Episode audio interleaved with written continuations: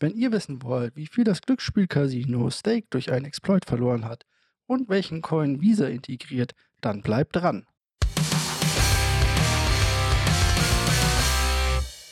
Und damit hallo und herzlich willkommen zu Financial Blocks, euer Podcast rund um Krypto, die Märkte und die News wie jede Woche. Wir starten auch direkt durch, würde ich sagen, und zwar mit Metamask neuem Cell-Feature. Und hier muss ich mich jetzt auf eine Seite beruhen, und zwar www.btcecho.de. Die hat das neue Sale-Feature schon getestet. Hier sollt ihr direkt eure Kryptowährungen direkt sozusagen aus Metamask, einem der bekanntesten Ethereum-Wallets, verkaufen können. Und das Ganze in Zusammenarbeit mit dem Zahlungsdienstleister Transac in über 60 Ländern weltweit. Die Gebühren für den Verkauf betragen 0,5% und der Mindestverkaufswert liegt bei 50 US-Dollar. Ich weiß nicht, ich habe es noch nicht getestet. Ich finde persönlich 0,5%, je nachdem wie viel man natürlich verkauft, allerdings relativ hoch dafür, dass mich es bei traditionellen zentralisierten Börsen sozusagen meistens für ein Apple und ein Ei transferieren kann. Also meist kostet es vielleicht einen Euro oder es ist sogar kostenlos. Und ich muss es nicht in US-Dollar, sondern ich kann es auch gleich in Euro auszahlen. Was haltet ihr von dem Feature? Würdet ihr sowas nutzen oder nehmt ihr dann doch lieber den traditionellen Weg? Oder wollt ihr vielleicht euer Fiat-Geld gar nicht zurückhaben und bleibt lieber in den Kryptowährungen? Dann schreibt es in die Kommentare. In der traditionellen Welt tut sich etwas. Und zwar Visa integriert USDC über Solana. Und zwar hat der Zahlungsdienstleister den Stablecoin USDC auf Solana integriert und damit das Ganze erweitert und spricht dabei von einer Modernisierung des grenzüberschreitenden Geldverkehrs. Dies soll schnellere grenzüberschreitende Zahlungen auf Blockchain-Basis ermöglichen. Sheffield, das ist der Head of Crypto bei Visa, ist dabei von den Vorteilen, die ein Stablecoin wie USDC in Kombination mit Blockchains wie Solana oder Ethereum hat, überzeugt. Na klar, was soll er denn sonst sagen? Ich meine, er ist immerhin der Head of Crypto. Es ist natürlich so, dass sich Visa hier natürlich sehr, sehr viel Geld sparen könnte und sehr, viel Abwechslungszeiträume und vielleicht auch, da bin ich mir nicht sicher, so etwas wie Risiken, Kursschwankungsrisiken, gerade so am Wochenende, könnte ich mir vorstellen, wenn die Zahlungen dann doch so ziemlich instant passieren. Auf jeden Fall interessant. Ich denke, als Nutzer im Vordergrund wird man davon nicht wirklich viel mitbekommen. Aber es zeigt halt, dass hier Automatisierungen möglich sind und auch wichtiger werden. Denn die Menschheit wird ja in den nächsten Jahren wohl ein wenig schrumpfen, gerade auch in den westlichen Ländern. Und deswegen ist es natürlich wichtig, immer mehr auf Automatisierung zu setzen. Das Krypto-Casino Stake hat am 4. September Abhebungen, Abhebungen, Abhebungen natürlich in Höhe von 41 Millionen US-Dollar, die als verdächtige Abflüsse betrachtet wurden, erlebt oder gesagt gemeldet. Es wird angenommen, dass das Geld möglicherweise durch einen gestohlenen privaten Schlüssel abgehoben wurde. Stake bestätigt den Hack inzwischen und versichert, dass die Gelder des Nutzers sicher sind. Interessant finde ich hier, wie sollen die Gelder des Nutzers sicher sein? Liegen die immer noch bei Stake? Ich dachte, sie wurden abgehoben. Geht aus der News nicht so ganz vor, die ich bisher ausgelesen habe oder aus den verschiedenen Quellen, die ich mir hierzu angeschaut habe. Und wie kann, können die dafür sorgen, dass das Geld auf deren Seite bleibt? Ich meine, wir sprechen hier von Krypto. Selbst wenn das in irgendeinem Smart Contract oder so drin wäre, würde ich doch erwarten, dass ich an mein Geld kommen würde. Auch wenn ja, eine Firma wie Stake sagt, nö. Interessant auf jeden Fall, dass hier solche Features mit eingebaut sind. Naja, sollte Stake aber auf jeden Fall nicht allzu viel ärgern mit ihren dieser 41 Millionen. Ich denke, die setzen mehrere hunderte Millionen um und der Gewinn wird wahrscheinlich auch sehr ordentlich sein. Sonst könnte man sich auch so Seiten wie Kick.com oder sonstiges nicht einfach so leisten. Was wäre das Leben ohne KI? Meins wäre auf jeden Fall ein bisschen anstrengender. Ich nutze den Kram tatsächlich täglich. Hier vor allem ChatGPT. Nun hat allerdings Bybit TradeGPT veröffentlicht, ein KI-gestütztes Tool, das Echtzeit-Marktanalysen durchführt und Fragen der Nutzer beantwortet. Das ist natürlich sehr interessant und da ich einen Bybit-Account habe, habe ich natürlich auch gleich mal gefragt, wie denn der, äh, der M-Cut, der VMA und der Support für BTC ausschaut. Und ich habe keine super befriedigende Antwort bekommen, außer beim Support-Level. Dort steht, der Technical Indicator Analysis mentioned a support price provided by the Ball Indicator, which is 25.555,7. Das werden wir natürlich im Auge behalten, ob das wirklich ein Support sein wird. Ich bin gespannt in der nächsten Woche. Ich muss mir einen kleinen Reminder setzen. Ich hoffe, ich vergesse es nicht, da wieder drauf zu gucken.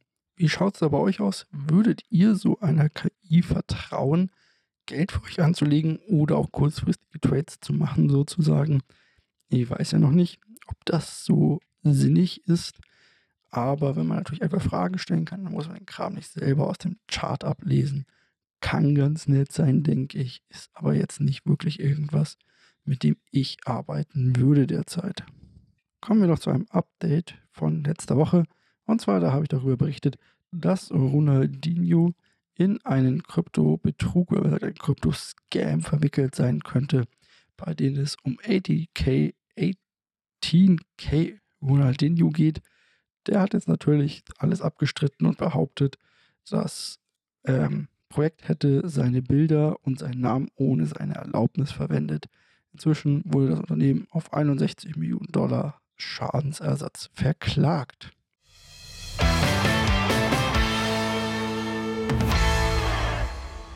Wir kommen zu den Marktnews und damit in den US-Bereich erst einmal. Wir sind inzwischen im September auch angekommen und der September ist traditionell ein eher schlechter Monat für Börsen, muss man dazu sagen. Also hier, ich glaube, das hatte ich letzte Woche auch schon gesagt, muss man sich jetzt aufpassen und sich ein bisschen wahrscheinlich auf fallende Kurse einstellen. Aber nicht vergessen, Richtung Ende September kommt schon der Oktober und der November und der Dezember und das sind traditionell sehr starke Börsenmonate, sogar die stärksten eigentlich. Also saisonell haben wir es eher schwer derzeit. Allerdings hat die US-Wirtschaft es nicht sehr schwer. Diese scheint immer noch sehr stark zu wachsen. Hier wird von der Fed gesagt, 5% scheinen zu hoch zu sein aber nicht unmöglich. Wir hatten ja letzte Woche schon Schätzungen von 5,6 in einigen, auch von der FED veröffentlichten äh, oder von, von, Teilen der FED veröffentlichten ähm, Prognosen stehen. Das könnte natürlich ein, ein, ein harter Schlag, sag ich mal, sein für die FED und könnte die Inflation wieder antreiben, natürlich auch hier.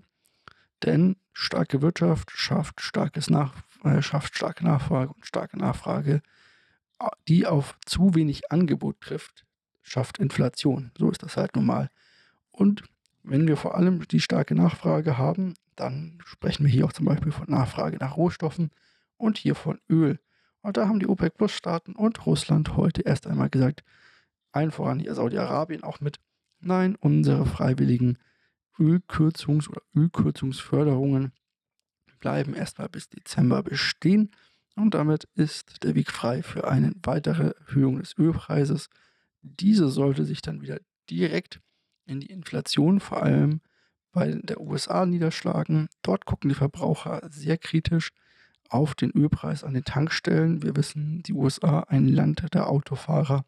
Dort geht ohne Auto quasi nichts. Und wenn die Preise an den Tankstellen hoch sind, dann ist der geneigte US-Amerikaner eher schlecht gelaunt. Schlecht gelaunt sollte man hier aber, denke ich, nicht sein. Die US-Wirtschaft brummt, sie brummt sogar ein bisschen zu stark, wie ich immer noch finde, aber besser eine brummende Wirtschaft als eine abstürzende Wirtschaft. Abstürzende Wirtschaft, das bringt uns nach Europa. Hier sieht es immer schlechter aus. Der IWF sieht ein schrumpfendes BIP für Deutschland um 0,5% in diesem Jahr. Das ist natürlich nicht schön. Wir sind noch weit weg von wir gehen alle in Flammen auf alles geht unter. Aber eine Schrumpfung ist natürlich nicht gut in dem Fall. Das sieht man auch zum Beispiel bei der Stromerzeugung, die im ersten Halbjahr um 11,4 Prozent gesunken ist. Wir verbrauchen allerdings auch weniger Strom hier in Deutschland. Dafür importieren wir aber auch mehr. Das bedeutet, wir haben ähm, ganz schön viel Strom. Also wir brauchen mehr Strom und seitdem wir die Atomkraftwerke abgeschaltet haben, importieren wir auch diesen mehr, besonders hier aus Frankreich. Dort liefern die Kernkraftwerke inzwischen auch wieder ordentlich viel Energie. Frankreich scheint jetzt wieder besser im Griff zu haben, anscheinend. Immer mit Vorsicht zu genießen. Kann auch sein, einfach weil es jetzt nicht mehr ganz so heiß ist und deswegen die Flüsse die nicht austrocknen, dass dort ähm, die Kernkraftwerke wieder laufen. Allerdings ist auch der Strompreis in Frankreich zur Spitze hin um 65 Prozent gefallen. Das haben wir hier nicht. Ich glaube, hier haben wir nur eine Halbierung gesehen und das war auch nur wegen der hohen Gaspreise in den letzten Jahren. Insgesamt kann man nur hoffen, dass unsere Regierung hier langsam ein bisschen aus der Pusche kommt quasi und mal ein bisschen auf die, aufs Gas drückt und mal ein paar Reformen voranbringt. Das würde ich mir natürlich auch sehr wünschen, da wir ansonsten auch immer weiter in einen Strudel fallen. Noch ist es ja nicht so weit, dass es uns hier schlecht geht, aber das soll natürlich auch so bleiben in der Zukunft. Kommen wir zum Wichtigsten, weswegen wir überhaupt hier sind, zum Kryptomarkt. Und der sieht nicht allzu gut aus. Wir haben das komplette Hoch, das wir bekommen haben, durch den möglichen Bitcoin Spot ETF eigentlich wieder abverkauft und sind ganz knapp an unserem unteren Support hier bei 24.600 abgeprallt und wir nach oben gekommen. Dort zuckeln wir jetzt seit ein paar Tagen hin und her. Ähm, wir sollten auf keinen Fall unter dieses Level fallen. Ansonsten würde ich sagen, geht es wahrscheinlich etwas steiler runter bis 21.288.